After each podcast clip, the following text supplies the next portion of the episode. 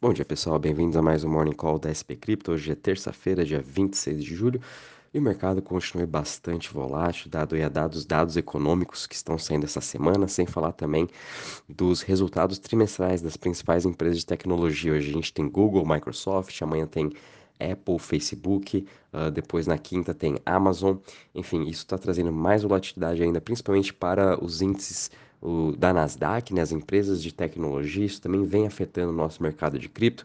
Sem falar que hoje começa a reunião do FONC, né, a reunião do Fed, em que na quarta-feira eles vão decidir se vão aumentar em 0,75% ou 1% os juros americanos. A gente ainda tem também PIB, a, a prévia né, do PIB dos Estados Unidos. É, também tem dados de emprego e na sexta-feira dados aí da, do comércio, da parte de varejo, de como que está indo, a, o, se está muito pessimista ainda ou se voltamos aí a um patamar já meio que favorável uh, do sentimento de varejo, né? Então vamos estar tá acompanhando com bastante calma essa semana, bastante atenção. Os mercados continuam bastante voláteis. Ontem uh, por sorte aí, as bolsas nos Estados Unidos fecharam em alta, porém hoje a Europa, Estados Unidos, Ásia também já estão em queda. A gente também está vendo aí uma volatilidade muito grande na parte do dólar. É, ele está meio estável aqui em 106 pontos, ponto 39, mas mesmo assim, é, o que vem aí chamando mais atenção também foi a disparada um pouco aí do Treasury, que subiu quase aí para 2,80. Uh, enfim, essa semana aí, conforme comentei ontem, uh, promete aí de bastante volatilidade, é o que a gente está vendo. Né? Infelizmente, perdemos aí a marca do 1 trilhão do market cap. Uh, hoje a gente está operando aí com 969 bi, Bitcoin caindo aí 3,62% a 21.088. Sua dominância está um pouco estável, está aqui em 41,89%. Uh, Ethereum caindo 6,65% a 1.417, BNB caindo 4,22% a 242, Ripple caindo 3,39% a 0,33, Cardano também caindo 5,23% a 0,46, Solana caindo 7% a 35,59 e Dogecoin também caindo 5,15% a 0,06. Já quando a gente olha as maiores altas das últimas 24 horas, dentre as top 100 a gente possui três criptos que ainda estão com alta, sendo uma delas a Trust Wallet Token, subindo aí 4,39% a 0,90, Quantum subindo 1,75% a 3,37 e o OKB subindo 1,58% a 14,88. Já quando a gente olha as maiores quedas das últimas 24 horas, a gente está vendo aqui o Curve Dow caindo 11,58% a 1,19%, Lido também caindo 10,96% a 1,39%. Depois vou chegar aqui um pouquinho sobre a notícia de Lido, que talvez esteja impactando o desempenho dela hoje. Uh, Convex Finance também caindo em 10,59% a 6,42%. Synthetics também caindo em 10% a 3,02%. E NIR também caindo 10% a 13,70.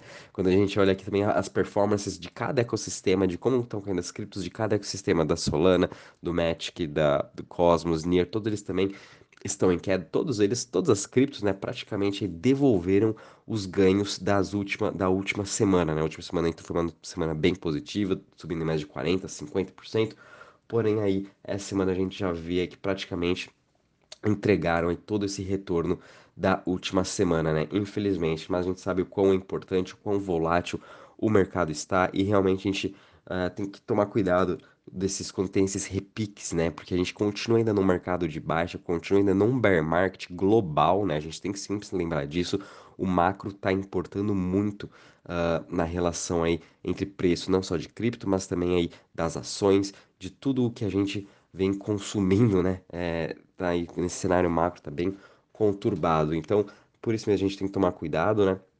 Esses repiques durante o bear market é mais do que o normal. Então vamos acompanhar também se o Bitcoin vai se conseguir sustentar até os 20 mil dólares. Vamos ver na quarta-feira como que vai ser a reação do mercado em relação a isso. Eu acho que é melhor esperar até sexta-feira para a gente tomar melhores decisões. Aí se é melhor já sair comprando uh, várias posições ou de novo a gente continuar a estratégia de DCM e comprando de pouquinho em pouquinho cada ativo aí, o Bitcoin principalmente, um pouco do Ethereum. Enfim, vamos aguardar também sair esses dados econômicos para depois o mercado todo vai se reavaliar depois aí também dessa semana. Já quando a gente olha em relação aos setores, todos eles também trabalhando em queda hoje, o setor que está menos caindo são o setor da Centralized Exchange, caindo em 2,53%, seguido pelas DEX caindo 3,51% e Privacy caindo em 3,63%. O setor que está mais caindo hoje é o setor de Smart Contracts, caindo em quase 6%, muito também a gente está vendo Ethereum, Solana, DOT, Cosmos, todas as principais Layer Ones caindo mais de 7% hoje, que também vem impactando bastante. Já quando a gente olha aqui em relação ao Crypto Fear Index, voltamos aqui com 26 pontos, ainda estamos aqui com Fear, né? A gente passou aí depois de quase aí set, eh, quase 90 dias, né, que a gente ficou no Extreme uh, Fear. Tivemos aí um ótimo repique na última semana que eu comentei, chegamos a bater quase 30 pontos, mas de novo, né, a gente chegou a importantes zonas de resistência graficamente para praticamente todas as criptos, o que também é mais do que normal ter tido aí uh, uma venda, né? O pessoal colocando esse lucro no bolso essa última semana, ainda mais com toda essa volatilidade, as pessoas preferem ficar neutras. Então, mais do que normal também o Crypto Fear Index voltar pelo menos nessa região aí dos 25 a 20 pontos, né? Dependendo de como for o sentimento do mercado até sexta-feira. Já quando a gente olha a parte de Total Value Locked em DeFi, infelizmente também perdemos a marca aí dos 100 bilhões de dólares. A gente está com uma queda aí de 4% a 99,13 bi em Total Value Locked. É, obviamente com a parte de DeFi, que eu sempre já venho falando, né, desde aí que aconteceu o problema da Luna, Celsius, Three Arrow Capital, é o setor que vem mais afetado, que está tendo também mais volatilidade, mas por outro lado é interessante acompanhar aqui que principalmente as Layer 2 continuam aí positivas na semana, tem o Arbitrio, Optimism, é, continuam aí, Arbitrum principalmente, com uma alta de 14% hoje, Optimism com uma alta já nos 7 dias também, mantendo aí no positivo 14%. Enfim, as Layer 2 ainda estão tendo aí uh, uma narrativa muito grande com as notícias também que a gente teve do ZK EVM, sem falar também que o merge está se aproximando, né? Falta aí nem dois meses, então é, fiquem de olho nas Layer 2, né? A gente vê Optimus disparando os valores do seu token, Matic também. É importante a gente acompanhar também essas evoluções que estão acontecendo no mercado de DeFi.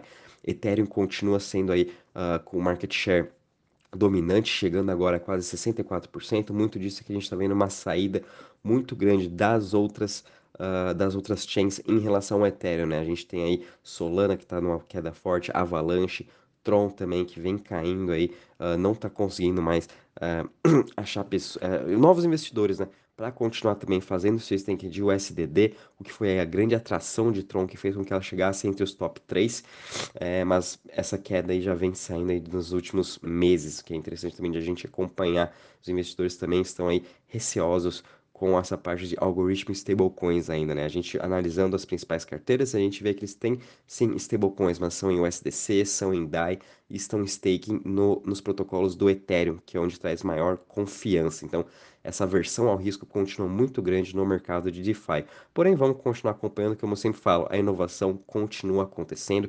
DeFi se mostrou ser muito resiliente durante essa crise e DeFi vai ser aí a nossa nova finanças daqui uns anos. Então é importante sim a gente sempre estar tá acompanhando toda essa evolução. Bom, pessoal, em relação às notícias, gente, uh, em relação aqui ao, ao, Lido, né, que eu comentei que ele está caindo hoje aí 10%, muito disso é por conta de uma votação que estava acontecendo no seu DAO, né, Lido aí estava para vender 14 milhões de dólares em tokens para Dragonfly Capital, o Dragonfly que é um, é um VC, eles estavam aí pretendendo investir no Lido, né, Lido também estava buscando novos investidores e com isso eles iam uh, daí 14 milhões desses tokens para a Dragonfly, porém aí tiveram controvérsias nessa, nessa proposta e não foi passada, né? Então, Lido aí ficou sem o Dragonfly como um novo investidor. Eles ainda estão aí remodulando essa proposta para ver que, quem sabe, é, eles cheguem a um consenso, né? Então, isso também impactou bastante aí a cripto do Lido, caindo esses 10% por conta dessa votação. É, mas, de novo, né? A gente sempre tem que estar acompanhando. O Lido é uma das principais aí uh, plataformas, aí também criptos de staking, não somente de Ethereum, mas também de Solana, Magic, Sama, DOT, estão migrando para Layer 2. É, eles também vêm sofrendo bastante com esse bear market, tanto é que eles já venderam boa parte, uma, uma boa parte do seu Ethereum para conseguir ter caixa para pagar seus funcionários, para conseguirem sobreviver. Tanto é que tem uma proposta, uma segunda proposta rolando para conseguirem vender mais aí 10 mil tokens de Ethereum para ainda terem um caixa, né? Com medo aí desse bear market se prolongar mais do que o esperado. Então, é, isso aí também traz algumas incertezas em relação ao protocolo, né? Mas enfim, é, continua, em, ao todo ele continua muito bem saudável, né? As pessoas continuam fazendo stake, é mais realmente caixa para sobreviver esse bear market. Também entendo aí o Dragonfly como um VC, seria muito importante pro Lido, mas vamos continuar acompanhando qualquer novidade em relação a isso, vou avisando vocês, o que pode também impactar o preço do, do, do Lido DAO, né, para quem tem aí a cripto deles. Uh, a gente também está vendo aqui que os, os lawmakers, né, as pessoas aí dos Estados Unidos, os senadores, os congressistas estão correndo para conseguir passar pelo menos um draft da, da regulamentação de stablecoin agora antes do recesso de agosto. É, lembrando que também vão ter as eleições de midterm elections em novembro, que ainda pode ainda trazer volatilidade para o nosso mercado global. Né? A gente tem aí que praticamente os democratas vão perder a casa para os republicanos. Com isso também todas as legislações de cripto estão meio que stand-by. Então estão pelo menos tentando passar mais uma lei aí de stablecoin, um draft antes desse recesso e quem sabe conseguem aprovar também antes do midterm elections, né? Até lá, praticamente o governo não vai estar olhando mais para regulamento, o governo americano, né? Não vai estar olhando muito agora para aprovações de regulamentação de cripto, diferente do que a gente está vendo, por exemplo, na Europa, que eles já lançaram o MiCA, né, que é o nome da nova legislação de cripto, e eles estão bem a fundo, estão avançando bastante nessa, nessa questão de regulamentação. É, então também a gente tem que acompanhar como que estão indo essas, essas regulamentações em diversos países, em diversos continentes, o que também vai impactar bastante no nosso mercado, não só esse ano, mas em 2023, 2024. Então a gente também tem que prestar atenção no que, que qual está sendo o foco, né? E essa parte de stablecoin é uma das principais, né? Depois do que aconteceu com o ST, com Terra Luna, os governos estão querendo sim uma regulamentação mais clara de stablecoin. Então vamos estar tá acompanhando também de novo qualquer novidade em questão a regulamentações, a gente vai avisando vocês, o que também é um ponto muito importante para esse ano. Então a gente também sempre tem que ter tomar cuidado e ficar a par de tudo que está acontecendo.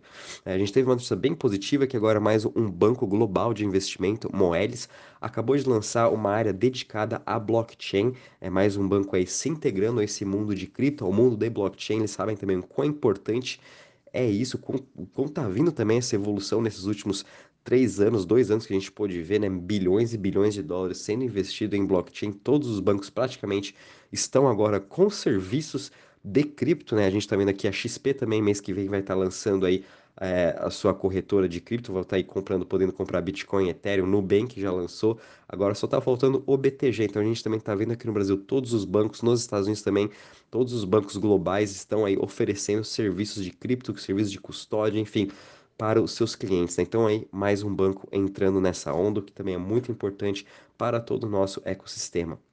A gente também viu aqui a notícia do Curve, que eles aplicaram agora para um milhão de tokens do OP como, uh, como grant, né? Uh, esse, esse 1 milhão de tokens da Optimism, que é da Layer 2, eles vão ser dados como recompensas para quem fica fazendo liquidity providers dentro das pools do Curve Finance, que também isso é ótimo para trazer mais liquidez, para trazer mais incentivos das pessoas fazerem seu staking de OP, pensando também no longo prazo, pensando também em receber esses tokens. Então, achei bem interessante isso aqui na Curve. É importante para é, o Optimus ter esse seu pools e ter esse seu incentivo no Curve Finance. Hoje o Curve é o maior protocolo de liquidez do Ethereum, então é muito importante todas essas Layer 2 também terem seus incentivos, terem suas liquidez, né, seus pools de liquidez no Curve Finance, o que traz aí mais segurança, traz mais estabilidade no preço, né? Então, Curve aí aplicando agora para 1 milhão de OP, então isso aí foi significativamente positivo para o Optimus, tanto é que a gente viu o token dele aí sendo um dos principais destaques no, de retorno nos últimos sete dias, até no último mês, Optimus está indo muito bem, se recuperou bastante, mas ainda tem um longo caminho para percorrer essa Layer 2, né? É importante a gente também ficar de olho nesse token.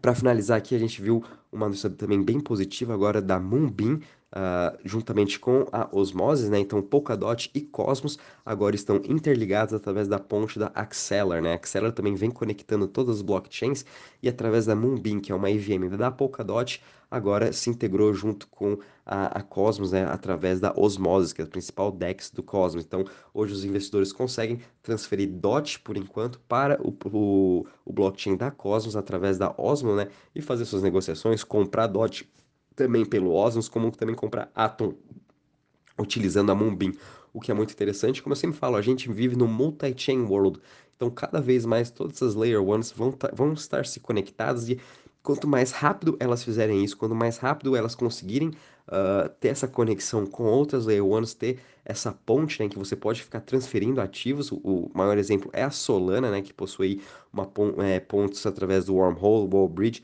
com praticamente todas as Layer 1s, isso aí traz até mais liquidez pra Solana, traz incentivos para as pessoas terem pra terem Solana em outras chains também, o que também é muito importante. Então, Cosmos e Polkadot aí com esse grande destaque ontem. Fiquem de olho em Cosmos, Polkadot também principalmente Osmosis, que é a principal DEX do Cosmos. Eles pretendem ser aí a principal DEX de no mercado de DeFi como um todo, né, que eu acho bem possível deles também conseguirem. Gosto bastante da equipe e fiquem de olho em Osmo.